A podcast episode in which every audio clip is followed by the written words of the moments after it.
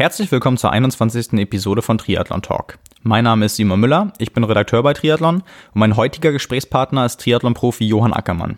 Johann ist 34 Jahre alt und hat dieses Jahr beim Ironman Texas mit einer Gesamtzeit von 7 Stunden und 57 Minuten erstmals eine Langdistanz unter der magischen 8-Stunden-Marke ins Ziel gebracht. 2016 wurde er unter anderem Zweiter beim Ironman 73 Rügen und landete beim Ironman Barcelona auf Platz 4. Ich habe mich mit Johann über seinen Werdegang im Sport und Triathlon unterhalten, seine Stärken im Schwimmen und im Radfahren und seine Schwäche im Laufen. Außerdem haben wir uns über seine zukünftigen Ziele, Veränderungen und die Saisonplanung ausgetauscht und darüber, was das neue Qualifikationssystem für ihn und seinen Traum vom Hawaii-Stadt bedeutet. Danke, dass ihr mit dabei seid und viel Spaß beim Podcast.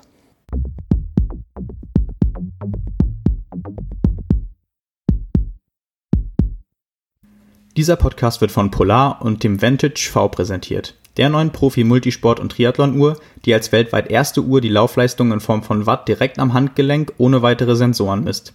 Diese Art der Leistungsmessung soll als optimale Ergänzung zur Pulsmessung am Handgelenk dienen und eine neue wichtige Steuerungsgröße beim Laufen darstellen. Insbesondere bei Intervallen und auf hügeligen Strecken können die Wattzahlen dabei helfen, einen genauen Überblick über die Trainingsintensität und das Pacing zu behalten. Die neue Vantage-Serie ist ab sofort im Handel erhältlich. Ja, Johann, erstmal vielen Dank, dass ich da sein darf. Wir zeichnen den Podcast hier bei dir in Köln zu Hause auf. Ähm, ja, es ist Dezember. Das ist so ein bisschen die Zeit, um mal zurückzugucken, wie das Jahr gelaufen ist, ob man zufrieden ist, ob man nicht zufrieden ist. Aus sportlicher Sicht, äh, wie würdest du dein Jahr 2018 beurteilen? Ja, hi Simon nochmal. Also vielen lieben Dank für die Einladung hier, auch mal im Podcast sprechen zu können. Ähm, ja, Ende des Jahres, ein Jahr ist wieder für mich vorbeigegangen, 2018 war für mich doch dann ein relativ erfolgreiches Jahr, nachdem 2017 nicht so viel gelaufen ist. Also ich bin ziemlich happy hier, obwohl meine Uhr sagt schon wieder, ich soll wieder weiter trainieren. Also die ist noch nicht im äh, Ende des Jahres Modus, sondern die ist schon wieder in der nächsten Saison. Ähm, genau, also vielen Dank, dass ich hier sein kann. Ja, erzähl mal, wie bist du in die Saison gestartet? Vielleicht mal erstmal mit welchen Erwartungen, was waren so grundsätzlich deine Ziele und ähm, dann kannst du mal drauf eingehen auf die ersten Rennen äh, ob das alles so gelaufen ist, wie du es dir dann noch vorgestellt hast. Ja, super lustig, dass wir das Interview jetzt heute aufzeichnen, weil just vor einer Woche hat äh, letztes Jahr meine Saison begonnen in Bahrain bei den 70.3. Haben wir uns auch getroffen, da haben genau. Uns auch getroffen, genau. Ja. Da hatten wir auch ein Interview gemacht. Und das war der erste Wettkampf eigentlich für mich im, in der vergangenen Saison, nachdem ich 2017 so ein Übertraining hatte und nicht äh, ja, alle Wettkämpfe absagen musste dann begann es dann für mich wieder kurz vor Bahrain, meine Vorbereitungsphase. Und da war ich eigentlich schon ganz gut unterwegs, bin dann unter anderem mit dem äh, Javier Gomez vom Rad gestiegen, auch die ersten paar hundert Meter mitgelaufen, bevor er dann die Turbo gestartet hat und auf immer Wiedersehen da nach vorne ist. Ähm, das war eine coole Erfahrung und da wusste ich, okay, jetzt musste was machen. Im Laufen, da musste wieder noch mehr angreifen. Ähm, das Schwimmen war schon damals ganz gut. Und beim Radfahren konnte ich mich eigentlich auch ganz gut beweisen, auch wenn ich dem Terenzo Bosoni der auch damals einfach nur weggefahren ist. Ja? Und äh, darauf folgend habe ich erstmal ein Trainingslager gemacht im Januar in Südafrika, habe dann auch als Ende des Trainingslagers den 70.3 dort mitgenommen. Mhm. Das war schon ein richtig geiles Rennen, muss ich sagen. Also das, hat, das war so eins meiner Lieblingsrennen jemals. Da ähm, ging es im Ozean erstmal heiß her, relativ wellig, was mir vorab schon mal liegt als guter Schwimmer. Also ich liebe es eigentlich im offenen Ozean zu schwimmen und umso welliger umso besser für mich, mhm. ja, weil ich weiß, die anderen haben damit Probleme und ich äh, liebe es eigentlich mhm. und äh, weil es dann wirklich auch Spaß macht. Das ist dann nicht wie ein Wettkampf-Feeling, sondern das ist einfach wie so ein, ein Junge im Wasser, ja, kann spielen und das ist einfach geil. Und damals bin ich als Erster aus dem Wasser, konnte meine Führung auf dem Rad ausbauen, bis auf vier Minuten und dann hat es Peng gemacht und dann wir das Hinterrad platt. Ja. Und bei Kilometer 70 war das. Ich hatte gedacht bis dahin, ja, ähm, ich werde wahrscheinlich hier mit einem neuen Rad sofort versorgt, weil wir auch damals bei dem Wettkampf mit äh, so Laufrädern ausgestattet worden sind vom Veranstalter. Dummerweise hatte der zweite auch einen Platten zu der Zeit. Mm. Das hieß für mich erstmal, äh, ja, sieben Minuten warten waren es dann, habe ich ja. danach ausgewertet und ja, mit den sieben Minuten Rückstand bin ich dann wieder ins Rennen, hatte dann ja knappe vier Minuten und bin dann noch Fünfter geworden, wo ich zufrieden war. Natürlich lustigerweise sieben Minuten hinterm Sieger. Ja, es wäre unter Umständen eine knappe Kiste geworden. Ja, es wäre auf jeden Fall ein zweiter Platz gewesen. Schade. Aber sei es drum, dann bin ich direkt weitergereist nach Dubai zum 70.3 und das war ein geiles Rennen, weil ich da mit dem Alistair Brownlee äh, das erste Mal ein Rennen machen konnte. Mit jemandem, mit dem ich äh, bisher auch noch nicht äh, aufeinander getroffen bin und wo ich einfach auch ihn ja, es ist einfach, ist einfach ein Riesenvorbild für mich, so jemanden auch mal zu sehen, allein nur, ja, und dann mit ihm Rennen zu starten zu dürfen, ist geil. Ähm, das war dann auch so, dass äh, lustigerweise ich mit ihm schwimmen konnte und wir beide dann das Rennen angeführt haben und uns so ein bisschen auch gefragt hatten am Anfang im Schwimmen, wo es überhaupt lang geht, weil äh, die Sonne stand so tief und wir wussten beide nicht so und jeder wollte nicht mehr vorschwimmen und wir, wir blieben dann abwechselnd stehen auch im Wasser, wir haben den anderen vorschwimmen lassen Ähm, ja, war ein geiles Ding auf jeden Fall. Ich bin dann auch als Erster aufs Rad gekommen, aber ähm, auch da war dann Alice da relativ schnell zur Stelle und hat mir dann die Hacken gezeigt. Es gibt auch ein relativ witziges Bild, ne, wo du so quasi zwei Schritte vor Alice aus dem Wasser kommst und er guckt irgendwie so rüber, so nach dem Motto, okay, wer ist der Kerl und wieso ist der vor mir aus dem Wasser gekommen? Who the fuck is that, ja. ja. Bei dem Rennen waren auch einige richtig starke Leute am Start.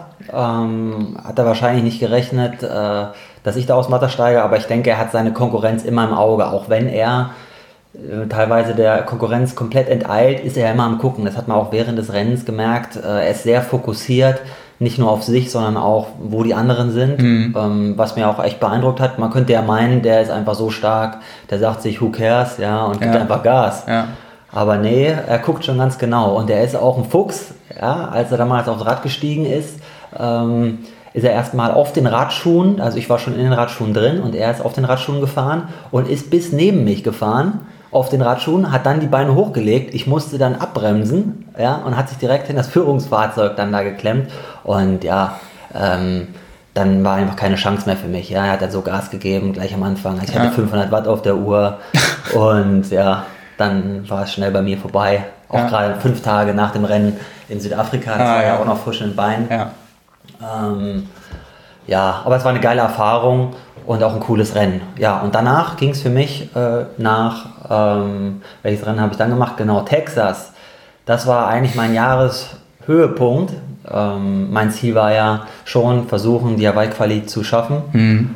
Ähm, und Texas war einfach prädestiniert als 4000 Punkte Rennen, also ehemaliges sozusagen. Ja, ähm, da gab es richtig Punkte für die Profis. Man konnte sich dadurch auch direkt für Hawaii qualifizieren, wenn man gut genug war, beziehungsweise schon sehr viele Punkte mitnehmen.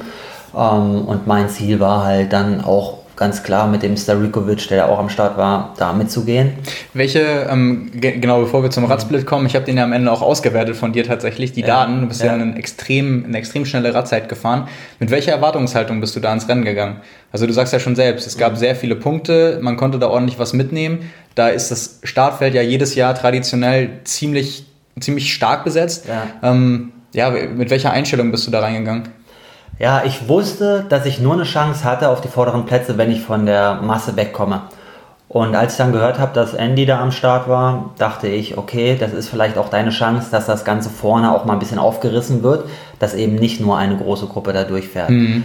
Mein Ziel, ehrlich gesagt, war auch im Schwimmen schon einen Akzent zu setzen, aber ähm, ja, das konnte ich leider nicht. Ich bin da mit dem Sean Donnelly, ein guter Trainingspartner auch von mir aus Darmstadt und ähm, auch der Trainingspartner von Patrick Lange. Mhm. Also wer Patrick Lange da häufig in Darmstadt mal rumfahren sieht, der ist meistens dann auch mit dem Sean unterwegs. Genau, ja. mit den beiden waren wir auch Anfang letzten Jahres äh, in Südafrika und mit ihm, weil ich wusste, er ist ein starker Schwimmer, er schwimmt auch gerne vorne und ähm, sind, wir, sind wir dann zusammen vorne aus dem Wasser gestiegen, aber leider mit einer riesen Pulk an Leuten hinter uns.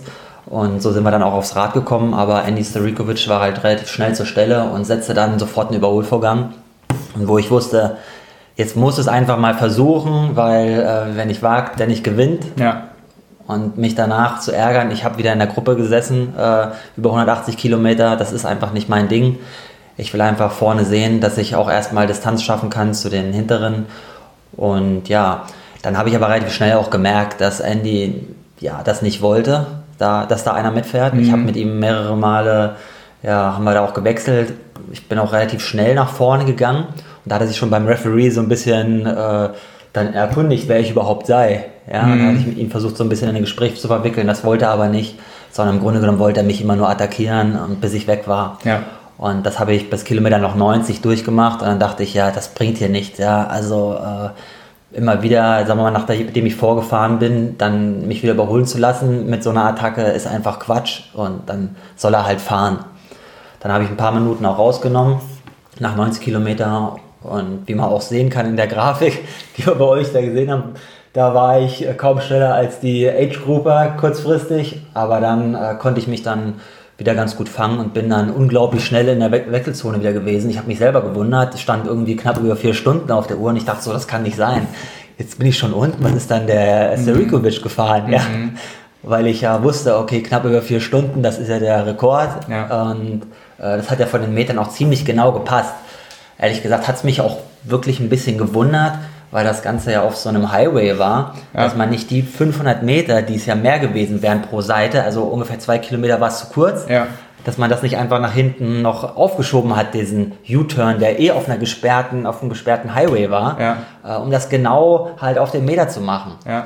Aber ja. Ja, das war ja am Ende dann genau dadurch die, die riesige Diskussion mit äh, Ironman Bestzeit von Matt Hansen, der dann gewonnen hat und auch die, ja. die Laufzeiten und so, mhm. die, die haben ja aber, die Laufstrecke hat ja ziemlich genau gepasst. Ja. Du sagst gerade Radstrecke zwei Kilometer zu kurz. Ja. Ähm, ja, bevor wir, genau, also du bist, glaube ich, wenn ich mich recht erinnere, ziemlich genau 300 Watt gefahren.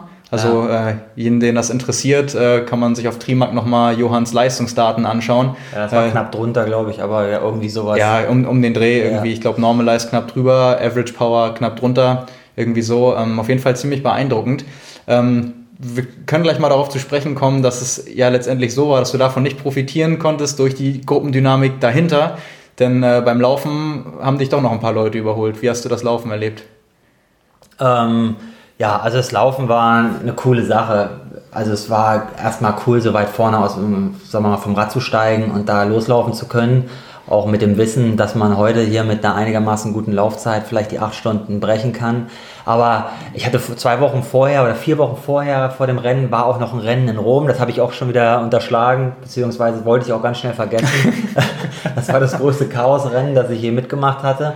Da war ich in Führung liegend vom Rad gekommen und da war wirklich ein Fahrradkorso hinter mir. Also die Jungs, ähm, ja, die sind wirklich nach einer Gruppenausfahrt gemacht und ähm, da, da waren auch ein paar Jungs richtig sauer, die der ganze Zeit da angeführt haben, ja, ähm, wo man auch sich denkt, wie so ein Rudi Wild, der ja als eigentlich sehr guter Läufer dasteht und dann von den ganzen Jungs abgezogen wurde, weil er halt ein bisschen, weil er halt Radfahren musste und ja. die anderen halt hinten drin hingen. Äh, genau das gleiche auch ein Thomas Steger, auch ein super Läufer da aus Österreich, der dann auch nur noch Statist war unter ja. ein paar Leuten, die da uns einfach da nochmal abgecatcht haben. Ich bin damals mit dem Patrick Dirksmeier Rad gefahren, der dann, ich glaube, Vierter geworden ist und ich bin Sechster geworden. Irgendwie sowas ja, war das. Ja. Ähm, kurioses Rennen, wo ich wirklich mich gewundert habe, ja, also was ich hier mache. Ähm, in Texas war es, habe ich es zumindest nicht so empfunden, dass mir da so eine Riesengruppe jetzt entgegenkommt, dass die bewusst lutschen. Es war, glaube ich, auch nicht so. Ähm, ich denke, dass die Bedingungen an dem Tag einfach perfekt waren. Es war windstill und bei 10 Meter Abstand und auf einem Highway ja. ohne Bremsen. Also es ging nur ein paar kleine Autobahnbrücken hoch und runter. Das Ding war einfach so flach und das war einfach so eine schnelle Strecke. Ich, ich muss ehrlicherweise sagen, ich bewundere das so ein bisschen, dass du das gar nicht so kritisch siehst, weil ich meine, du fährst raus, irgendwie versuchst was, trittst da 300 Watt äh, ja. für über vier Stunden ja. und äh, da sind andere dahinter gewesen, wenn man sich die Leistungsdaten angeguckt hat, die haben halt teilweise 70 Watt weniger getreten und du hast auf die nur sechs Minuten rausgefahren und die fangen dich beim Laufen ab und haben dich dann und äh, du profitierst davon eigentlich gar nicht so sehr, wie du es ja. eigentlich müsstest mit der, mit der Radleistung. Also ja. siehst du das dann in dem Moment gar nicht so? Ich, ich hätte jetzt eher erwartet, dass ja, du sagst irgendwie, ja, das ist ja, also wenn man damit, mit dem Risiko, mit der Leistung schon gar nicht, gar nicht so gewinnen kann, dass sich das irgendwie, ich, ich will mal sagen, mehr frustriert. Ja, natürlich ist es ähm, sag mal, nicht schön, wenn man das weiß, aber es ist irgendwo, gehört zum Triathlonsport dazu. Die 10 Meter ja. Abstandsregel, ja, ähm, ich meine, ich bin auch häufiger genug in so Feldern da mitgefahren, ja, ich weiß, wie das ist, ähm, man man kommt da halt auch nicht raus, ja. Man muss halt anfangs Gas geben, meiner Ansicht nach. Ich hatte das zum Beispiel auch in Österreich dieses Jahr beim 70.3 Da habe ich zum Anfang einfach die Beine nicht wirklich kreiseln lassen und dann habe ich so eine riesen Gruppe damit geführt, ja, und irgendwann war ich aber auch der, der froh war, überhaupt noch in der Gruppe zu sein, weil ich nicht so gute mhm. Beine hatte. Ja. Ähm, ja, man sollte so eine Strecken halt einfach versuchen, da zu ändern oder eine 20-Meter-Regel einführen. Aber ähm, den, den Athleten jetzt einen Vorwurf zu machen, wie gesagt, wo ich es auch nicht gesehen habe, ich habe mhm. von den Athleten ich habe die dreimal mir entgegenkommen sehen. Ja. ja also ich habe die vielleicht insgesamt fünf Sekunden mhm. gesehen. Dazu jetzt wirklich zu sagen, wer da gelutscht hat oder nicht gelutscht hat. Klar, es gibt immer welche, die das Ganze ausreizen. Ähm, und es gibt auch andere, die dann halt super fair fahren. Äh, ich weiß auch, dass der Sterikovic, der dann auch zu mir gesagt hat, ich hätte gelutscht. Ja, das fand ich auch nicht so toll. Ähm, wobei die ganzen 90 Kilometer, wo äh, sagen wir, mal, wir zusammen gewesen sind, permanent ein Motorrad neben uns war und äh, das einfach lächerlich war, was er da ja auch behauptet hat. Und genauso wenig will ich andere anschwärzen. Mhm. Äh, ja, weil er genauso zum Beispiel auch hinter mir hing und der, wer den Worth gehört hat, ja. äh, der hat auch, weiß auch, ja, auf Hawaii ist auch ein bisschen was abgegangen. Also das ist immer so schwierig. Ja. Äh, dass manchmal bekommt das Führungsfahrzeug oder der Führungsfahrer dann auch wieder ein Motorrad vorgesetzt, ja, ja. das direkt davor fährt. Manchmal ist es aber auch genau entgegengesetzt, dass eben der äh, eben kein Führungsmotorrad hat, sondern da ist es dann da dahinter, dann ist der zweite und dritte kriegt eins. Also ich denke mal, da müssten sich die, die Offiziellen in die Richtung sollte das auch eher gehen. Also ja. es ging mir jetzt nicht darum zu sagen, äh, fünf von den zehn Athleten sind bekannt dafür, dass sie das total ausnutzen, sondern was genau. du schon gesagt hast, irgendwie ja. 20 Meter Regel oder andere Kurse, ja. weil den kann man unter Umständen halt keinen Vorwurf machen. Ja. Nur es ist natürlich dann ja. grundsätzlich für jemanden mit deinem Athletenprofil, starker Schwimmer, starker Radfahrer, ähm, dann, dann eher schwierig, weil wenn, ich sag mal, 20 Meter Regelung und unter Umständen ja. ähm, sieht es dann halt anders aus. Richtig. Aber ja. auf der anderen Seite muss man auch sagen, an dem Tag sind wirklich tolle Leistungen erbracht worden. Also was der Matt Hansen da geleistet hat, war einfach geil. Ja, auch der Tutukin. Äh, suspekt. Ich, ich weiß, dass da. 2,35 ja, gelaufen, beide, ja, glaube ich, oder äh, ja, ja, Oder knapp, knapp drunter sogar, ne? Ja. Also unglaublich. Aber die sind auch an mir vorbeigebrettert. Das war Wahnsinn und da muss man sagen, Hochachtung. Die, die Strecke war äh, sehr flach, war halt komplett auf Asphalt. Ja. Ähm, ja, die, es war nicht so luftfeucht, es war nicht so warm. Also es waren einfach sehr gute Bedingungen, denke ich, und deshalb kam das auch zustande. Ja. Und ähm, ich bin auch zweimal gegangen währenddessen und bin auch noch unter drei Stunden geblieben. Ja. Muss auch sagen, das war, glaube ich, bis dato meine mitschnellste oder schnellste äh, Marathonzeit. Ja. Und ja. 2,58 glaube ich. Irgendwie sowas ja. im Dreh. Also es waren unter drei Stunden jedenfalls, ähm, wo ich dachte, okay, das kann nicht sein, ja. Äh, aber das hat ja von den Metern her gepasst. Also es ja. war einfach ein brutal schnelles Rennen und gute Bedingungen, wie dieses Jahr auch auf Hawaii geschehen. Ja. ja. Was, ähm, also du hast gerade schon gesagt, du hast dann letztendlich ganz knapp es geschafft, zum ersten und bisher einzigen Mal unter acht Stunden zu finishen. Genau. Bist aber, glaube ich, Zehnter geworden. Ja, genau. Und ähm, hast damit halt nicht die Punkte erreichen können, die du dir vielleicht vorher, sag ich mal, erträumt hättest. Ähm, was, wie ging es dir in dem Moment? Hast du dich mehr über die Sub 8 gefreut oder warst du eher enttäuscht, dass es dann in Anführungszeichen nur für Platz 10 gereicht hat? Ähm, ja, das war schwierig. Gerade als Zweiter vom Rad zu steigen und dann als Zehnter ins Ziel zu kommen, kann sich jeder vorstellen. Ja. Mit einem Marathon unter drei Stunden, muss ja, man halt auch sagen. Aber vor allen Dingen so halb überholt zu werden, das ist einfach immer scheiße. und äh, ich war dann, äh, sag mal, erstmal war ich froh, im Ziel zu sein. Zweitens war ich froh, dass ich äh, den Support von meinem Bruder dabei hatte, der mich wirklich da nach vorne gekämpft hat, nachdem ich zwischenzeitlich wirklich einfach so fertig war, dass ich schon dachte, ey, das, du kannst ja nicht mehr. Ich hatte also wirklich ein paar richtige Downphasen, wie ich sie selten im Triathlon erlebt hatte. Ähm, und habe mich da durchgebissen, das war wirklich Wille und hat mir auch gezeigt, ich kann es, wenn ich das will. Und ja, das war einfach im Nachhinein natürlich geil, das stehen zu haben. Auch wenn das natürlich sehr schnell durch die ganze Diskussion, die dann aufgekommen ist, habe ich mich da auch zurückgehalten und mhm. habe da gar nicht mehr gewollt, dass ich das, also ich habe das zwar auf meinem Profil bei Instagram stehen, ja, aber grundsätzlich versuche ich mich damit nicht zu rühmen. Ich bin stolz, es für mich geschafft zu haben, ja. ja. muss aber sagen, dass es mir darauf gar nicht so ankommt, sondern mir wären, sagen wir mal, ein sechster Platz lieber gewesen mit einer 8 Stunden 10, mhm. ähm, weil damit hätte ich mir vielleicht den Traum von Hawaii eher ähm, äh, ermöglichen können. So war es dann so, dass ich dann halt danach noch ein paar andere Rennen direkt im Start hatte. Ja, dass ich nach Österreich dann gereist bin und dann nochmal in die Schweiz sogar und zum Schluss in Dänemark am Start war, dass ja. ich mich also auch so ein bisschen aufgerieben habe, weil ich dachte, okay, jetzt musst du gucken, dass du irgendwo anders ein paar Punkte holst. Ja. Ähm, Aber es ist eine coole Erfahrung, unter acht Stunden mal gemacht zu haben und äh, vor allen Dingen so schnell einen Ironman gefinisht zu haben. Ja. Also weniger Schmerz, weniger lange Schmerzen aushalten zu müssen. Ich finde es ja immer noch Wahnsinn, wie viele Age-Grupper da sich mit 12, 14, 16 Stunden rumquälen. Also ich könnte das ehrlich gesagt gar nicht so lange ähm, in Bewegung zu bleiben. Ja. Das ist immer, also das ist immer meine Hochachtung, wenn ich dann schon wieder geduscht bin und ja, after, nach dem nach dem ganzen Essen, äh, ganze ähm, Siegerehrung und dann kommen Leute erst ins Ziel Ja. im Dunkeln. Das finde ich immer absolut inspirierend. Ja. Ja, absolut faszinierend, das stimmt. Du hast gerade selbst gesagt, dein Traum von Hawaii, dafür hat es nicht gereicht. Ja. Jetzt ist es so, das Quali-System hat sich ja für die Profis geändert, Ja. grundlegend. Das ist ja. Ja. jetzt ähnlich wie bei den Age-Groupern äh, über ein Slot-System. Was hat das mit dir gemacht, als du das erfahren hast? Ähm, was waren deine ersten Gedanken dazu? Das Ganze kam ja vor einem guten Jahr raus. Ja. Ähm, ich glaube, es war Ende 2016 kam es raus. Ja.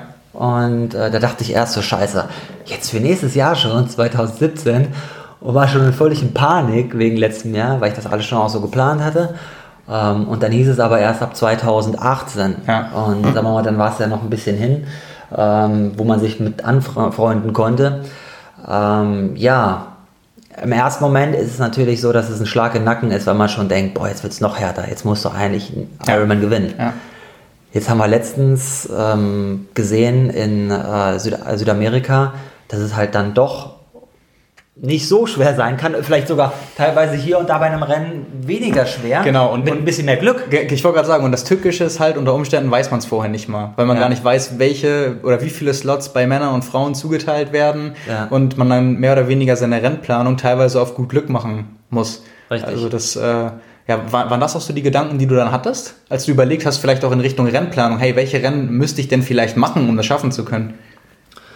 Ähm, ehrlich gesagt, ja. Ich äh, habe dann auch überlegt, klar, was passt am besten zu meinem Profil als Sportler, was du auch gerade schon gesagt hattest, ich bin ein guter Schwimmer und ein guter Radfahrer. Ähm, dass ich halt versuche, die Läufer in Schach zu halten über möglichst schweren Kurs. Deshalb ist mein Plan jetzt auch äh, nach Lanzarote zu gehen und da zu performen, ja, da ein gutes Rennen zu machen, weil ich mir da schon ausrechne, dass ich äh, da vielleicht am ehesten noch mit einem soliden Lauf äh, Ja. die Möglichkeit habe, nach ganz vorne damit zu kommen ähm, und lieber Wettkämpfe weglasse, die halt sowas wie äh, Texas sind, Ja. ähm, die mir halt dann in dem Falle nichts nützen, auch wenn Ja. sie halt mehr Startplätze Ja. hervorrufen. Ähm, genau, das war so meine Überlegung. Aber es ist auch immer schwierig, ja. Man muss immer gucken, auch bei den Top-Rennen sind dann nicht welche schon dabei, die qualifiziert sind. Also in Frankfurt ist da ein Frodo dabei, ein Patrick dabei, ja. Äh, auch wenn Sebastian Kiele da noch startet, die drei Jungs, die sind schon vorqualifiziert, Genau, da reicht ja. schon vierter Ja, Platz, ja, ja, fünfter Platz sogar. Ja, und dann, dann kommt noch- vielleicht noch einer, genau, zwei, dann bist ja. du mit sechster, siebter. Kann das schon reichen, ja. Genau, bisher war das dann immer so, da war keine Chance. Genau? Und jetzt auf einmal könnte es theoretisch schon ja, die Quali-Plätze dann nach hinten verschieben. Die Frage ist, wie denken die anderen Top-Sportler, wenn jetzt das wirklich auch so zu einer richtigen Europameisterschaft wird, das heißt nicht nur auf den ersten drei Plätzen, sondern auch dahinter, Ja. was es ja bisher nicht war. Ja. Wie wird sich das dann entwickeln? Ich denke mal, dann werden wir mehr hochqualitative Rennen sehen, ähm, weil es ja auch mal ein bisschen schade war, so bei Rennen in Frankfurt, dass es dann so relativ stark weggebrochen ist. Es waren Mhm. ein paar richtige Ausnahmekönner dabei. Und dann ein starker Abfall irgendwann. Ne? Ja. ja, ja. Genau, wir haben gerade schon äh, über dein Athletenprofil gesprochen. Ähm, du bist bekannt, wenn man sich deine Splits anguckt, als sehr guter Schwimmer, hast du schon gesagt, teilweise vor der einmal sogar vor Alistair Brown hier aus dem Wasser gekommen. Über dein Radsplit haben wir auch schon ähm, gesprochen, das spricht beides für sich. Ähm, gehen wir vielleicht mal ein bisschen zurück zu deinen Anfängen, weil das kommt natürlich nicht von irgendwoher. Du bist als Schwimmer gestartet. Vielleicht willst du mal erzählen, wie dann dein Weg zum Triathlon geführt hat. Genau, also ich komme ursprünglich eigentlich aus Darmstadt, gar nicht aus Köln und bin hier nur zum Studium 2005 hergekommen. Oh Gott, schon lange her, auf jeden Fall. Hab schon ein paar Jährchen auf dem Buckel und ähm, ja, ich bin in Darmstadt damals äh, beim DSW habe ich begonnen zu schwimmen bei dem ähm, äh, Verein, bei dem auch Marco Koch unter anderem schwimmt, bei dem auch Patrick ist ähm, lange. Ähm, genau, da habe ich damals angefangen in den äh, Mitte der 90er Jahre zu schwimmen. Als ich, da war ich glaube ich sieben Jahre, habe ich begonnen in der Schwimmschule und es hat mir immer so viel Spaß gemacht, dass ich dachte, okay, du bleibst beim Schwimmen.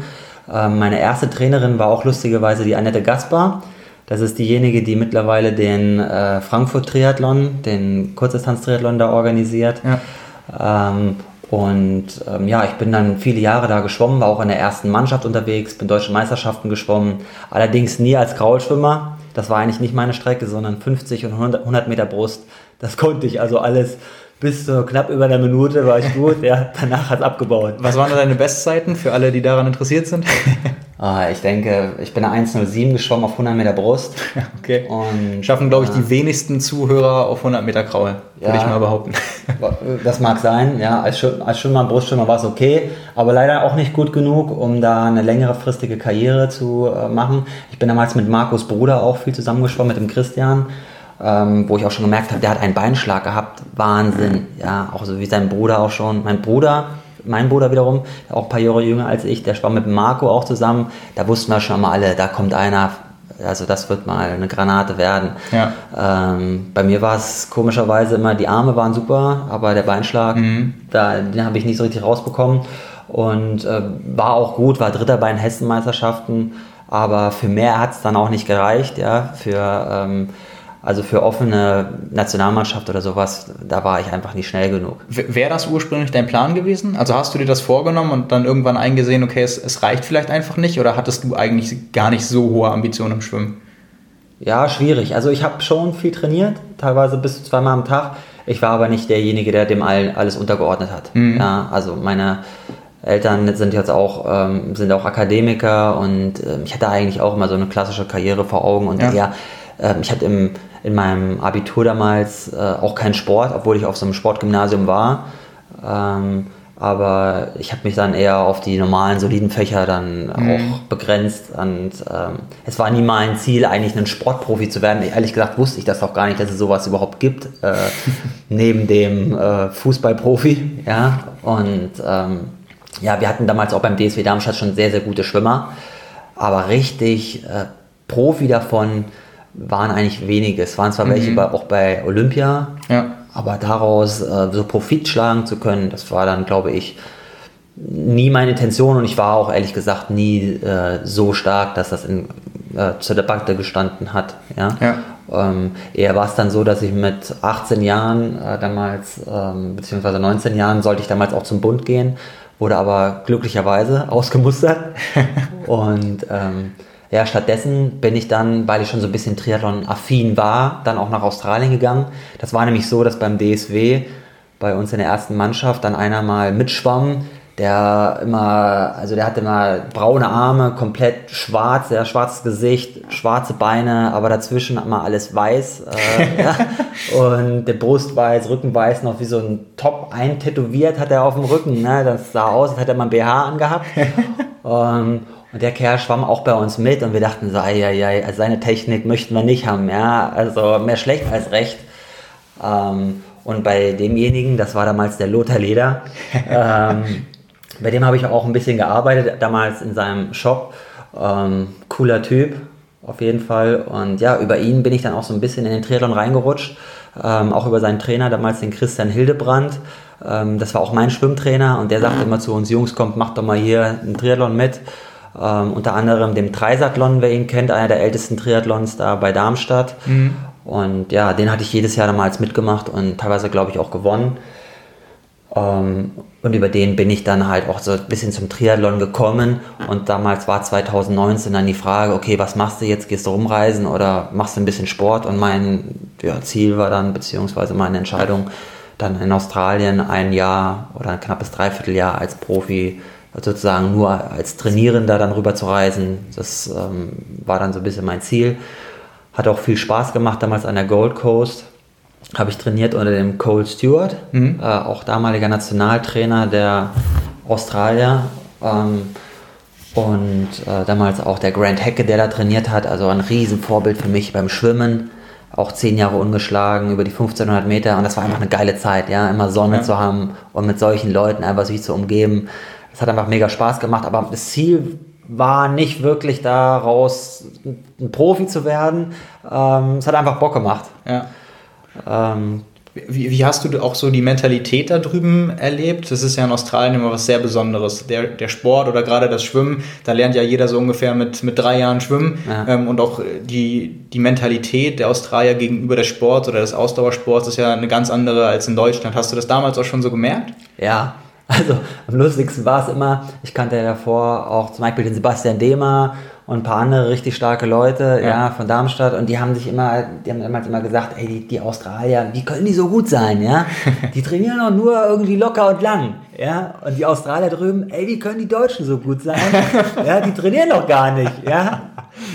Und äh, es war wirklich eine ganz, ist eine ganz andere Mentalität da drüben. Die Leute trainieren so hart, also das, was man ja so ein bisschen mit im Sanders so mitbekommt, ja, ja. das ist in Australien gang und gäbe jeden Tag da um 6 Uhr auf dem Fahrrad ja. oder im Schwimmbad, beziehungsweise ja. wenn ich zum Schwimmen kam um 6, da war schon diese Grand Hackett, die Schwimmgruppe, war schon zu Ende. Die sind da irgendwie immer um 4.30 Uhr reingesprungen, obwohl die Jungs ja den ganzen Tag Zeit hatten. Ja, genau. Sind halt nachmittags nochmal geschwommen, aber das Leben verlagert sich extrem nach, nach, nach extrem früh morgens und ähm, ja, die Leute sind sehr hart im Nehmen. Also die kennen keinen Spaß. Ist ja jetzt fast schon zehn Jahre her, wenn du sagst 2009, glaube ich. Nee, das war noch Oder? länger. Das ist 2003 gewesen. 2003, okay, das, ja. Ist, ja, das ist ja super lang her. Ja. Das sind 15 Jahre her. Ja, das ist echt lang her.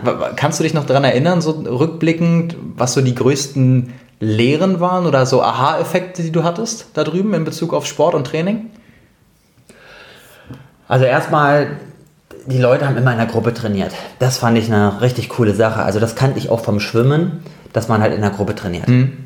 Das hat mich eher dann wieder in Deutschland so ein bisschen auf den Boden der Tatsachen gebracht, dass die Deutschen eher Einzelkämpfer sind. Ja, dass der, zumindest der deutsche Triathlet ja. sein Ding macht. Ja. Und ähm, was damals auch so ein bisschen geil, also was ich richtig geil fand, war einfach jedes Wochenende war ein Wettkampf. Mhm. Ja, also es wurde immer 2000 Meter äh, vollgeschwommen und es wurde danach auch noch, ich glaube einen Tag später sind wir 16 Kilometer maximal da irgendwie einen Kilometer hoch und runter gerannt wie die Verrückten, beziehungsweise gab es da noch so ein Kriterium, ja. äh, wo auch der Brett Kahlefeld immer mitfuhr und da viele, sagen wir mal, jeder, der da mal war, der weiß das, da ist immer jede Woche so ein Kriterium und dann wird da all out gefahren in verschiedenen Leistungsstufen.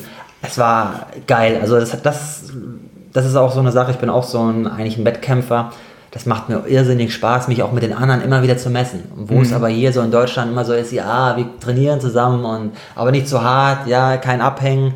Ich kam nach Australien damals, ich weiß noch ganz genau, bei, die ersten, bei der ersten Radausfahrt, entweder friss oder sterb. Mhm. Wenn du da hinten dann äh, rausplatztest, dann hat auf dich keiner Rücksicht genommen. Ja? No, no, no mercy. Ja, ja, ich weiß noch, da war ich einmal zu spät wieder dran nach der Pause und dann mussten wir erstmal eine Viertelstunde kreiseln, all out, bis wir wieder ran waren. Ja? Das war nur eine lange G1-Ausfahrt. Ähm, das war schon heftig. Ähm, ganz so krass muss man natürlich nicht durchziehen, aber das hat mich schon gelehrt. Ja, wenn du Profi sein willst oder richtig gut sein willst, dann musst du halt auch, ja, dann musst du halt auch leidensfähig sein. Mhm. Ja, und ähm, ja, dann ist es manchmal mal so eine 1 zu 1 Situation, dass du halt auch im Training wirklich richtig hart gehst. Ja. Ähm, das, das war eine coole Zeit, ja. Ja, das ist jetzt 15 Jahre her, das heißt, du warst 19, hast ja auch gesagt, das war dann irgendwie ja. nach, nach dem Abitur. Genau. Dann warst du offiziell Triathlet und bist zurückgekommen. Wie ging es dann weiter? Ja, ähm, lustigerweise hat mich damals keiner beraten, dass man ja ab und zu seine Laufschuhe mal wechseln sollte. Und ich habe dann den Fehler gemacht, die Schuhe so lange zu laufen, weil klar, äh, wo soll es herkommen? Das war eine teure Zeit und ja. sich da laufen mit Laufschuhen beliefern zu lassen, war schwierig. Deshalb bin ich meinen Laufschuh so weit runtergelaufen, bis ich entweder so dicke Blasen hatte, ja, dass, dass ich nicht mehr gehen konnte, oder der Schuh einfach auseinandergefallen ist. Und so kam es dann, dass ich auch relativ, ja, dann auch da schon mehrere Wochen nicht laufen konnte. Ich hatte damals auch noch diesen Gel Cayano, mhm. also den dicksten ja. Schuh, den es überhaupt so gibt. Ja. Der ist steif wie Sau und äh, sicherlich ein sehr guter Schuh, aber für jemanden, der Leistungssport betreibt, vielleicht nicht der beste Schuh. Ja. Und dann noch eine Einlage drin. ich habe das alles falsch gemacht, was man falsch machen kann und war dann immer wieder verletzt. Ähm, ja, kam zurück und war wieder ganz gut in Form. Ähm, aber die Laufleistung hat halt da ein bisschen auch gefehlt, ja. Und dann weiß ich noch, dann hatte ich den ersten Wettkampf in, wo war das damals? In Paderborn. Das war damals, ich, war das ein Bundesliga-Rennen oder, nee, es war glaube ich damals kein Bundesliga-Rennen, aber es war jeder, der damals Rang und Namen hatte, war da.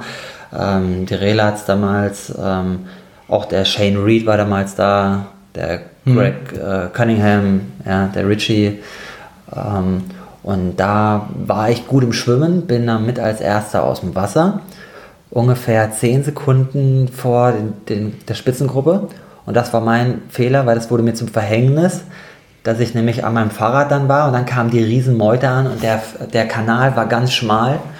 Und ja, ich auf jeden Fall mein Fahrrad gegriffen, wollte rausschieben und genau in dem Moment kommen fünf Leute von mir und rennen mich sowas von um und ich voll voll in das Kettenblatt rein. Oh. Ähm, hatte dann auch erstmal eine offene Wunde. Das hieß, äh, ja, zu dem Laufdefizit, was ich eh schon mitbrachte, kam dann noch mehr dazu. Und ja, das war auch damals, glaube ich, der ausschlaggebende Teil, dass ich dann erstmal beschlossen habe, anfangen zu, äh, zu studieren und nicht nochmal dahin zu reisen, weil ursprünglich dachte ich schon so, das ist so ein geiles Leben da, äh, ich will wieder zurück. Aber so bin ich dann dem guten deutschen Weg gefolgt, erstmal die Ausbildung und ja. ja, bin dann leider äh, nicht mehr dann zurückgegangen. Hast, glaube ich, äh, Sportwissenschaft studiert. Genau. Ja, Bachelor und Master gemacht an der ähm, Sporthochschule in Köln. Ja, Diplom war damals bei meiner Zeit noch ja. zugegen. Ja, ja, und äh, ja, schon wieder ein paar Jahre her. Ich habe dann hier studiert in Köln, war auch eine richtig geile Zeit und habe währenddessen bin ich auch in Bundesliga-Teams gestartet. Erst für den DSW Darmstadt, dann für den TuS Griesheim, mhm. damals auch mit dem Jan Frodeno zusammen und ähm, äh, auch dem Horst Reichel, ja. Patrick war auch mein Teamkamerad da, also wir hatten da schon eine coole Mannschaft. Ähm, bin danach äh, beim TSV Obergünzburg auch gestartet und dann zum Schluss zum KTT hier nach Köln gewechselt. Mhm. Ähm, hatte bis 2010 ehrlich gesagt auch gar keine Ambition, da auf die längeren Distanzen zu gehen, sondern mhm. die Bundesliga-Rennen, das war eigentlich eine coole Zeit äh, neben dem Studium. Ja, wollte ich gerade sagen, also ein klassisch äh Bundesliga gemacht, Kurzdistanz. Irgendwann hast du ja dann gewechselt auf die längeren Strecken und das war ja auch so ein bisschen dann die Entscheidung, oder muss man ja schauen, startet man in den Profifeldern, ja. äh, wie sehr kann man das verbinden, was will man sonst machen, wie schwer ist dir das gefallen und wie hast du das letztendlich entschieden?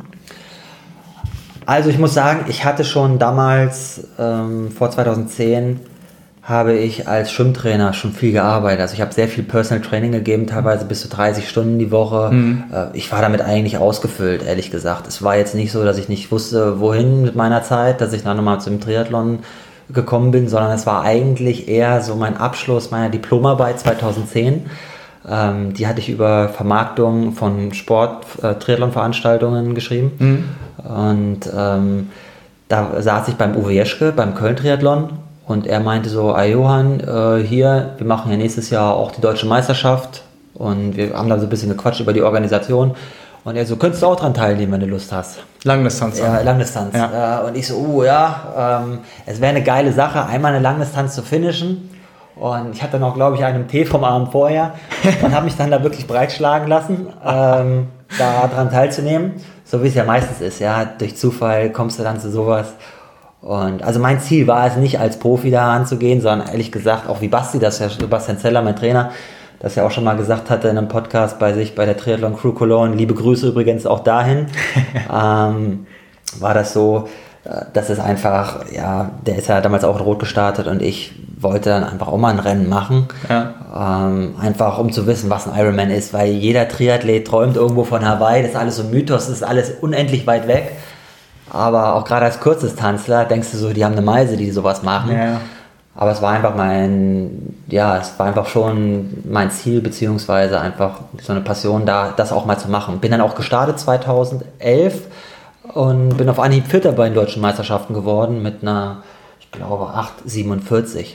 Mhm. Wobei ich ganz klar sagen muss, ähm, ich bin froh, dass meine Familie damals da war. Meine Großeltern sind auch als Überraschungsgäste erschienen. Ich glaube nicht, dass ich sonst ins Ziel gekommen wäre. also es war wirklich, es waren viele Schmerzen dabei. Was war das denn für eine Erfahrung? Hast du dann gedacht irgendwie, okay, Vierter beim Debüt, da geht was? Oder hast du gedacht, okay, alles klar, einmal und nie wieder? das tat so weh. ja. ähm, also die erste Stunde, das habe ich auf jeden Fall gedacht, einmal und nie wieder. Das denke ich aber eigentlich bei jedem Ironman.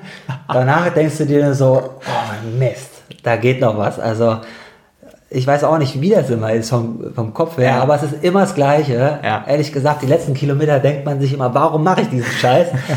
Und sobald du im Ziel bist und dann wieder einigermaßen geradeaus gucken kannst, denkst du dir so, so, ja, das macht so einen Bock. Irgendwie, du willst dich überwinden, weil es ist ja ein Kampf mit dir selber. Also du versuchst dich selber zu überwinden und das macht auch irgendwie süchtig. Ja, Ja, definitiv.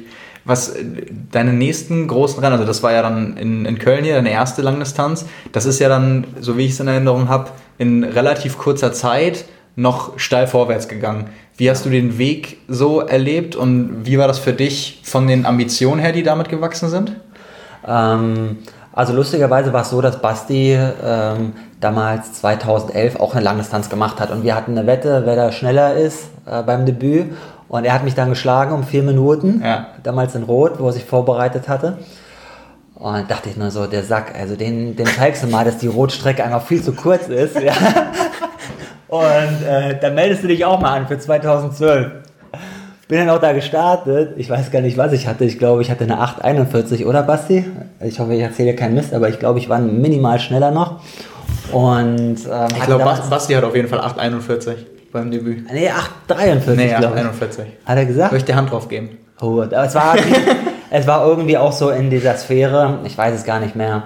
Aber ähm, ja, ich habe auf jeden Fall damals auch ganz schön gelitten und äh, dachte auch so, das kannst du nicht nochmal machen. Aber wie es so ist im Leben, 2013 war dann mein erstes großes Rennen ähm, in Arizona. Da war es so, dass ich, also bis dato hatte ich eigentlich gar keinen Trainer. Ich habe nur nach Lust und Laune trainiert, mhm. wie es gerade mir in den Sinn kam. Ja. Der eine oder andere weiß es ja von mir noch, äh, dass ich eher sagen wir mal, den Plan am Morgen gemacht habe, was ich so äh, trainiere, wie ich auch Zeit hatte. Ja.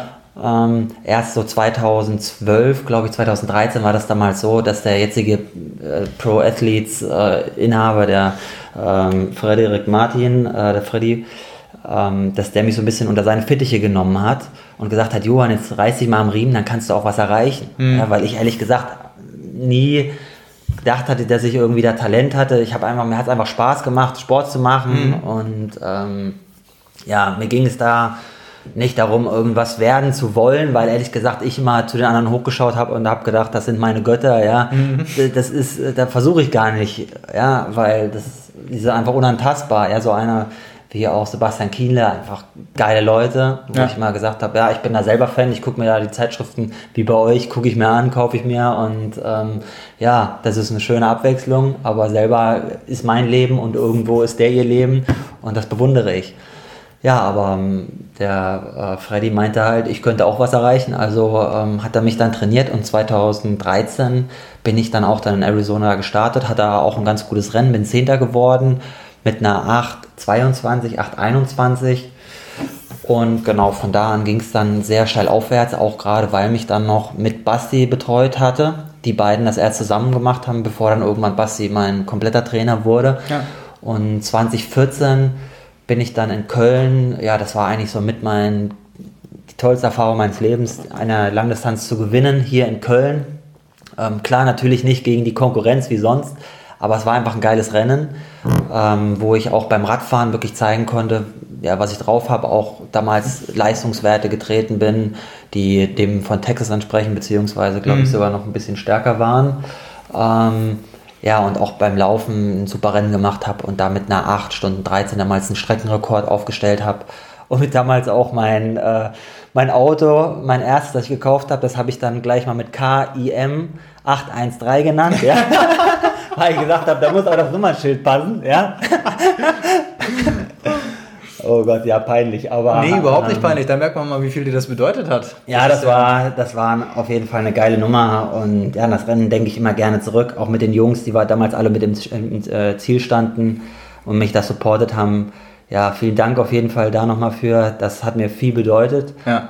Um, ähm, ja, im Folgejahr war ich vielleicht ein bisschen zu sehr auf meinen Lorbeeren. Wieder 2015 war ich wieder in Rot. Ähm, war ich auch ganz gut dabei, aber hinten raus hat es dann, glaube ich, nur zum zehnten Platz dann gereicht. Ähm, klar, wenn man von so einem Sieg und mit einer knapp über acht Stunden Zeit kommt, ganz alleine gefahren, wirklich ohne Begleitfahrzeug, Begleitmotorrad, ähm, wirklich ehrliche, äh, eine ehrliche Zeit dahin legt, denkt man, okay, vielleicht kann man da was reißen. Wurde aber eines Besseren belehrt mit den internationalen Feldern da in Rot, muss man sagen, da sind immer schon super starke Leute dabei. Ähm, ja, hat es einfach nicht ganz gelangt. Und so, ähm, genau, hat's, sagen wir mal, hat es dann so ein bisschen vor sich hergeplätschert. Und ähm, dann war es auch so, dass ich zu dem äh, Fares gewechselt bin, 2016, Ende des Jahres. Genau, Fares Al-Sultan als Trainer dann für dich, ja. Genau, weil ich Patrick sehr gut kannte und ihn dann nach Frankfurt äh, mal angesprochen hatte. Da ist eine Staffel gelaufen äh, nach seinem Texas-Sieg, damals noch äh, nicht bei Hawaii.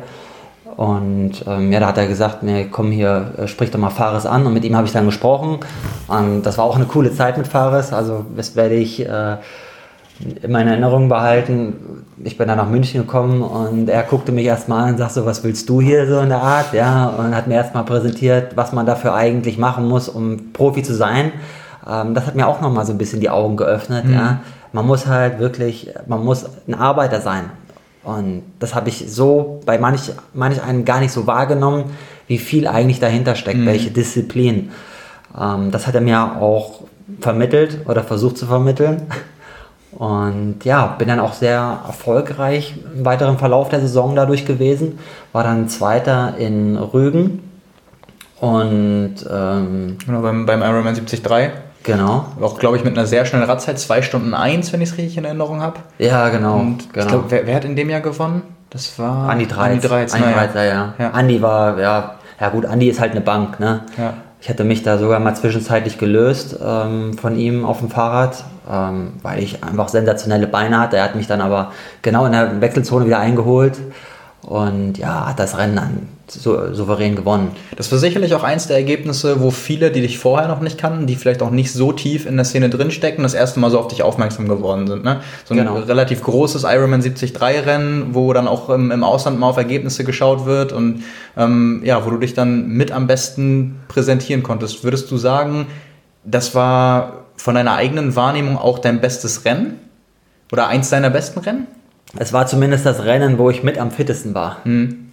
Also eigentlich ist es drunter und drüber gegangen, weil ich mit meiner Nahrungsaufnahme damals gar nicht so recht kam und äh, nach 50 Kilometer vom Rad gebrochen habe und mir dann irgendwann so schwindlig beim Laufen war, dass ich dachte, okay, noch zwei Meter und du landest im Straßengraben. Ähm, wo ich mich dann lustigerweise über Cola und Red Bull wieder gefangen habe. Ja, ähm, ja das war das war damals so ein bisschen das Problem, weil ich, ich hatte damals den ähm, die, äh, die Gels gewechselt, beziehungsweise von der Caroline Rauscher diese Pumpe mal probiert. Die hatte ich auch davor im Training schon mal probiert, aber leider ging das bei mir nicht so gut, obwohl das ja eigentlich das Nonplusultra bei vielen Athleten ist. Hat es bei mir nicht ganz so geklappt, ähm, so dass ich danach das erstmal nicht mehr genommen hatte und wieder auf meine guten die ich, mit denen ich eigentlich immer gut klargekommen bin, zurückgegangen bin. Also das ist immer, bei mir ist ein empfindlicher Magen und ja, mal funktioniert es, mal nicht. Was ich auf jeden Fall danach hatte, was für mich auch das Highlight-Rennen eigentlich so war bisher, war 2016 danach auch Barcelona. Mhm. Ja, in Barcelona war es so, äh, ich hatte mich dann nach Rügen noch super vorbereitet und war in der Form eigentlich mit meines Lebens ähm, und wusste an dem Morgen, okay, heute, heute passiert es, heute wirst du da mit vorne dabei sein. Ja? Und äh, mein ganz klares Ziel war halt, wie gesagt, mindestens einen Podiumsplatz zu erreichen, wenn nicht noch mehr, weil ich wusste, hier habe ich mich wirklich gewissenhaft darauf vorbereitet. Ja, Fares hat mich da wirklich geschunden und ich habe damals fleißig, also super fleißig, jeden Tag zig Stunden auf dem Rad absolviert, wusste, ich bin einfach extrem ja. stark. Ja, und ähm, da hatte ich so ein bisschen einen Fehler gemacht, dass ich so ein paar Aero-Socken noch angezogen hatte das hat mich dann sozusagen vom Platz 2 aus dem Wasser zurückgeworfen auf Platz 30. Und ja, äh, das Problem war dann nicht Platz 30, dass ich dann nach vorne fahren musste, sondern das Problem war einfach, alle wussten, Ackermann kann Rad fahren, wahrscheinlich von Rügen noch. Das ja. hatte ich auch ehrlich gesagt nicht so auf dem Ticker, dass mich irgendeiner kennen würde. Mhm. Aber man hat auf mich ein bisschen gewartet und dann kam ich und dann haben sich gleich ein paar Jungs da aber schön reingehängt. Ähm, die habe ich dann auch schön mitgezogen. Ja, auch an, unter anderem Patrick Nilsson war damals und zwei vom ja. Team for Talent. Ja ja, äh, Patrick hatte dann relativ schnell irgendwie einen Platten oder irgendwas. Auf einmal mhm. war er weg. Und die anderen beiden Jungs, die habe ich da halt komplett durchgezogen. Und ich glaube, ich bin damals die ersten 90 Kilometer auch in knapp über zwei Stunden durchgegangen. Mit auch einer irrsinnigen Durchschnittswattzahl. Und äh, dann hatte Fares lustigerweise, ich hatte damals die Valerie Dorschel als Assistentin mit dabei und den Nick Staggenborg. Mhm. Und die Jungs haben dann auch immer mit dem Fares telefoniert, was äh, Sache ist.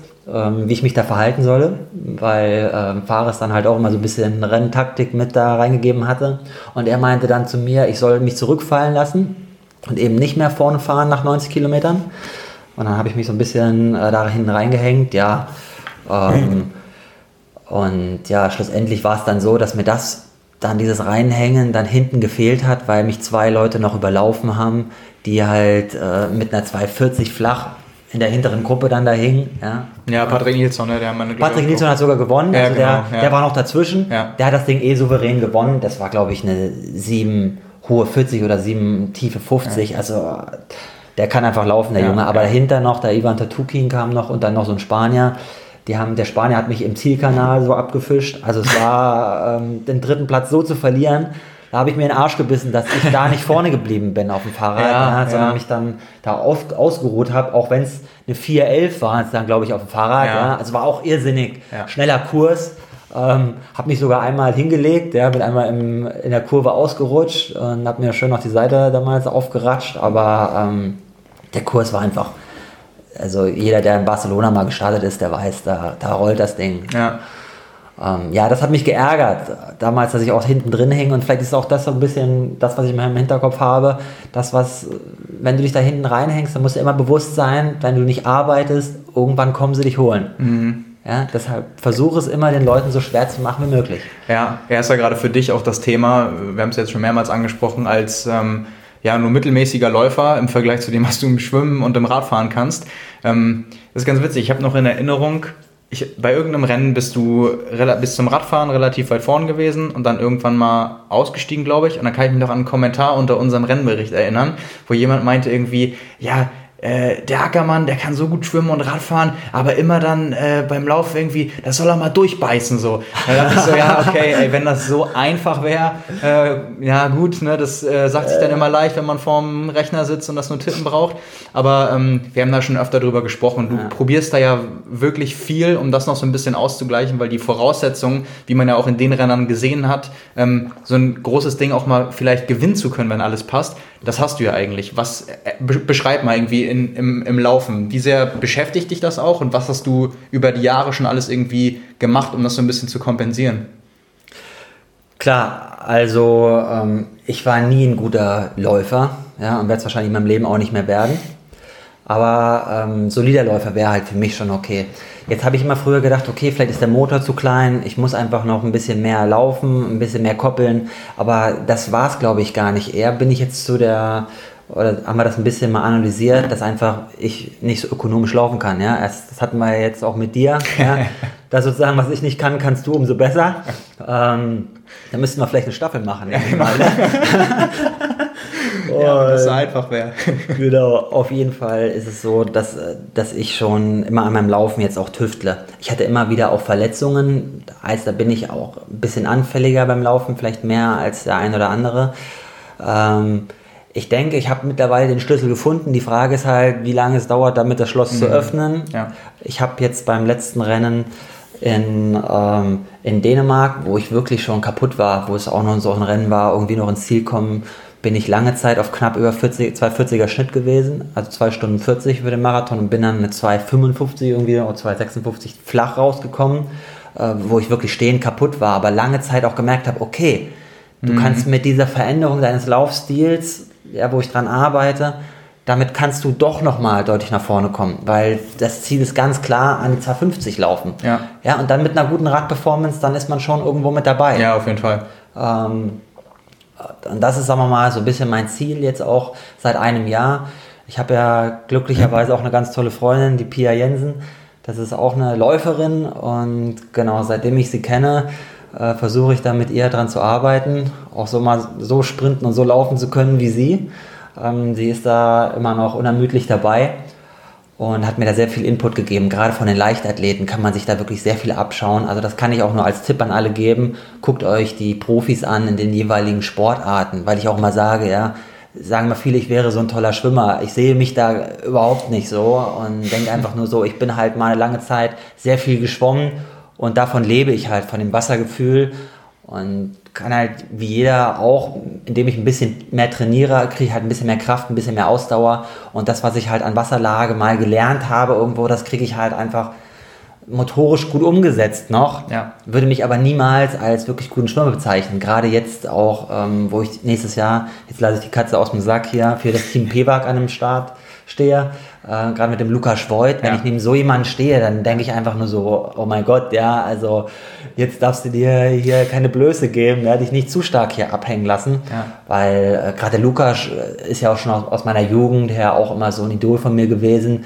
ein super Schwimmer, einfach, wenn der da am Start stand, da wusstest du, gleich kocht das Wasser hier, der, Ja. der zieht dich so dermaßen ab, ähm, auch mal, glaube ich, 400 Meter Lagen, deutscher Rekordhalter war er, ähm, also wahnsinnig starker Kerl, Ja, klar. Ist, genau, ist, ist eine Frage der Perspektive. Also Ja. ich glaube, braucht man nicht drüber streiten. Natürlich bist du ein starker Schwimmer, ähm, verglichen mit dem, was du machst. Also du, du bist halt Triathlet, ne? Ist ja natürlich Ja. klar, wenn du dich jetzt anguckst äh, mit deinen Zeiten und das neben die Olympiateilnehmer hältst, dann sieht das natürlich nochmal anders aus. Aber ähm, ja, wenn man da im Triathlon bleibt, dann äh, Im, im Langdistanz-Triathlon auf jeden Fall, würde ich Ja, das sagen. Ich ja. würde sagen, auch im Kurzdistanz-Triathlon Bundesliga ist das eine andere Nummer. Ja. ja, die Jungs sind auch richtig fit. Also da bin ich sicherlich nicht vorne mit anzusiedeln. Aber für das Langdistanz-Triathlon gebe ich absolut recht. Ja. Da bin ich froh, dass ich mittlerweile mich da gut eingefunden habe und auch ähm, stabil vorne mitschwimme. Es gab auch schon ein paar Rennen, wo ich nicht ganz vorne mit dabei war. Und, äh, aber das hat sich irgendwie wie bei, bei, bei allem ist es dann immer so, wenn man es halt ein paar Mal gemacht hat, dann hat man auch irgendwann, ist man wie ein Fuchs ja, und weiß, wie man da durchkommt. Also Ja. das habe ich auch von Fares gelernt. Da, also als ich das erste Mal mit ihm geschwommen bin, dachte ich auch immer so, wieso ist der Kerl so häufig mit mir aus dem Wasser, beziehungsweise vor mir aus dem Wasser gekommen? Aber ja, der kann es einfach, oder damals auch immer der Lothar. ja. Ja, ähm, ja, Lothar, liebe Grüße. Ich glaube, der mochte es auch nicht immer, wenn ich mit ihm trainiert habe. Ähm, aber im Wettkampf, das ist einfach eine Bank gewesen, ja. Ja. Das, der, der liegt einfach wie Bretter im Wasser Ja. und dann zieht er sein Ding durch. Und das kriegt man, glaube ich, auch über die Jahre. Ja, natürlich, klar. Genau, du hast es gerade angesprochen. Äh, Team PEWAG für dich ab 2019 Ja. jetzt. Ähm, und ich glaube, das erste Mal, dass du so richtig in einer Teamstruktur jetzt drin bist, oder? Genau, also seit Australien auf jeden Fall. Ja. Das ist ein paar Jahre her. Ähm, ja, da freue ich mich mega, dass ich die Möglichkeit da bekommen habe. Ähm, ich bin letztes Jahr schon einmal für, den, für einen Wettkampf für den Ironman in Österreich für das Team gestartet. Und ja, im kommenden Jahr werde ich dann bei den Wettkämpfen in Grün zu sehen sein. Ist es für dich, ähm, oder was würdest du sagen, ohne dass du es jetzt schon lang erlebt hast, es kommt ja jetzt alles erst noch auf dich zu, aber ist es für dich organisatorisch einfacher oder profitierst du auch davon, dass da mehrere im Team sind und ihr gemeinsame Trainingslager macht? Was würdest du sagen, ist da so das, äh, worauf du dich auch am meisten freust? Also ich freue mich darauf, dass ich unter anderem erstmal im März mit den anderen ins Trainingslager komme. Äh, dass, dass ich auch, vorletzte Woche haben wir uns in Österreich getroffen, ähm, dass auch so eine wirkliche Kameradschaft da drin besteht in dem Team. Es ist also, sind also nicht nur zusammengewürfelte Einzelkämpfer, die da Wettkämpfe machen, sondern die Leute, so wie ich sie kennengelernt habe, meine Teamkollegen, sind wirklich alles Teamplayer. Und ähm, da möchte ich mich gerne einbringen, auch mitzuwirken. Ich weiß aber dennoch, ich bin in Köln, die anderen Klar. sind da unten. Ja. Ähm, es wird trotzdem darauf hinauslaufen, dass man jeder für sich irgendwo selber da trainiert. Ja, ähm, dass man sich seine eigene Struktur, da, da seiner eigenen Struktur treu bleibt. Aber ich bin mega happy, dass das erstmal auch so organisatorisch für mich einfacher wird mit Sponsoren. Ja, das Ganze ist ein bisschen so, dass ich dann ein bisschen Struktur von außen auferlegt bekomme, was mir sicherlich auch ganz gut tut und mir auch nochmal die Chance gibt und auch manchmal so ein bisschen dieses Gefühl hat, okay, für das, was ich tue, bekomme ich jetzt auch wirklich von jemandem Geld, ja, ich bin da professionell angestellt, Ja. wir haben einen professionellen Arbeitsvertrag, sage ich mal, Ja. und ähm, ich kann also nicht nur sagen, ich bin ein Papierprofi, sondern ich Mhm. bin ein richtiger Profi, weil bisher war es ja immer so, meine finanziellen Sachen, äh, das kam nicht aus dem Triathlon, sondern das habe ich mir selber erarbeitet, indem Ja. ich andere Leute trainiere, Ja, ja. Äh, indem ich Firmen trainiere, Vereine trainiere. Das war bisher eigentlich immer so äh, mein Tagesgeschäft und äh, die Passion Triathlon, die kam obendrauf. Ja. Jetzt kann ich das Ganze umdrehen. Ja, also eine unglaubliche Wertschätzung für dich selbst, auch für deinen Sport, für das, was du machst. Ähm, genau, wenn wir schon bei der nächsten Saison sind, ähm, gibt schon Pläne, was, äh, was die Rennen angeht? Was äh, wird dich 2019 beschäftigen und was hast du vor? Ja, also, ähm, die Pläne sind schon gemacht. zumindest für das erste Halbjahr. Ich freue mich im Januar wieder nach Südafrika zu fliegen, mein absolutes Traumreiseland. Ich liebe das Land und in Stellenbosch, wer da schon mal war, der wird mir wahrscheinlich recht geben. Also da ähm, werde ich Mitte Januar wieder hinfliegen und da den 70.3 auch machen. Da freue ich mich dann wieder auf meinen Homestay wie im letzten Jahr. Also ganz tolle Familie. Äh, Mackenzie Accommodation, wer, das, wer da mal ist in East London, der sollte da hingehen. Ein Naturparadies, wo ab und zu sogar, ich glaube, Wasserbüffel da durch das Anwesen latschen. Und ein Ausblick, unglaublich. Und die Leute waren so toll. Die haben danach erstmal nach dem Wettkampf hatte ich schon einlaminiert Fotos von meinem Wettkampf, ja, auf dem Bett liegen und also die waren einfach herzallerliebst, die Leute. Und da freue ich mich drauf, wieder da aufschlagen zu können und da den Wettkampf machen zu können, auch eher so aus einer familiären äh, Background heraus, gar ja. nicht mal nur kompetitiv. Und ja, danach geht es direkt wieder nach Dubai weil äh, mit einer bekannten Fluggesellschaft fliegt man ja immer über Dubai und da könnte man das Ganze nutzen. Ich weiß, es ist ein bisschen Harakiri, fünf Tage nach dem 70.3, ja. da nochmal was zu starten. Ich habe es auch letztes Jahr gemerkt, das ist natürlich auch mit, mit der Zeitverschiebung schon ein hartes Brett. Aber ich nehme es gerne auch als Trainingswettkampf mit und nur wenn man sich auch mit den Besten der Welt misst, weiß man auch, wo man steht und das ist in Dubai auf jeden Fall der Fall. Vielleicht nochmal Kontakt mit Terenzo Bosone aufnehmen, vielleicht verrät er, sie, verrät er dir deine Tipps, äh, seine Tipps und äh, du ja. kannst dir da noch ein bisschen was abschauen. Ja. Äh, das ist ja ein gutes Beispiel dafür, dass es funktionieren kann. Ähm, ja, aber äh, das ist ja quasi jetzt die ganz frühe Jahresplanung. Ist das eigentlich nur, um jetzt ein bisschen erste Wettkampferfahrung zu sammeln oder äh, rechnest du dir da auch schon Chancen meinetwegen auf einen 73 WM-Slot aus? Ja, der 70.3 WM-Slot ist, ist für mich schön. Ich hatte den auch dieses Jahr, mhm, ja. ähm, habe den aber nicht äh, wahrgenommen. Ähm, das ist für mich, sagen wir mal, nicht der Hauptfokus. Für mich ist das Hauptziel, halt wirklich weiter an dem Traum da nochmal zu arbeiten, zumindest ähm, mich bei den Ironman-Rennen maximal gut zu präsentieren, sodass ich eine Chance habe, auf diese Insel zu kommen. Ähm, das ist erstmal mein Ziel. Wir gucken einfach, wie es läuft um, ähm, aber Ziel ist es, möglichst weit vorne in einem Ironman-Rennen zu sein. Und das erste Rennen, wo es, wo die Chance halt sich ergibt, ist in Lanzarote. Genau, sehr ähm, gesagt, ja. Da will ich halt ein cooles Rennen machen und dann werde ich einen Sommer Ironman machen. Ja? ja? ich meine, klar, ich bin im österreichischen Team. Es liegt nahe, dass ich da vielleicht nach Österreich gehe. Könnte aber auch sein, dass ich woanders hingehe. Ähm, das hängt ehrlich gesagt auch davon ab, wo, wie die anderen starten. Ja, ähm, weil jetzt wird es natürlich auch so ein bisschen ein Gambling sein. Ja? ja Wer klar. startet wo? Ja, klar. Und da hatten wir uns schon drüber unterhalten, ja. Wie ist Ironman dann auch mal mit den Listen, ob sie die dann veröffentlichen, wer wo startet? Ähm, das ist ja eigentlich, im Grunde genommen weiß man das nur aus persönlichen Quellen, wer wo am Start steht. Ja. Und ja, ich werde mal schauen, wie das dann im Sommer, wie es im Sommer dann so aussieht, ja, auch gerade dann vielleicht auch in Frankfurt, wie es da aussieht. Ja, es gibt dann auch noch in Irland einen äh, Wettkampf, der das erste Mal da, glaube ich, der Ironman da ausgetragen wird. Also mehrere Möglichkeiten. Mhm, ja. Aber deine ersten drei Rennen für 2019 stehen ja erstmal schon fest. Äh, fest Trainingslager. Ja. Johann, ich bedanke mich erstmal für deine Zeit. Ich wünsche dir für die Rennen und für die kommenden Monate viel Erfolg, Gesundheit. Dankeschön. Und ähm, ja, freue mich dann zu sehen, worauf es hinausläuft. Danke, Simon. Ja, vielen Dank, dass ihr bei Triathlon Talk mit dabei wart. Wenn euch das Format gefallen hat, dann abonniert uns gerne, das würde uns sehr freuen. Und wenn ihr Kommentare habt, Feedback, Fragen oder Ideen, dann schreibt uns einfach bei Facebook, Instagram oder per Mail. Und ansonsten würden wir uns freuen, wenn ihr auch bei der nächsten Ausgabe von Triathlon Talk wieder reinhört.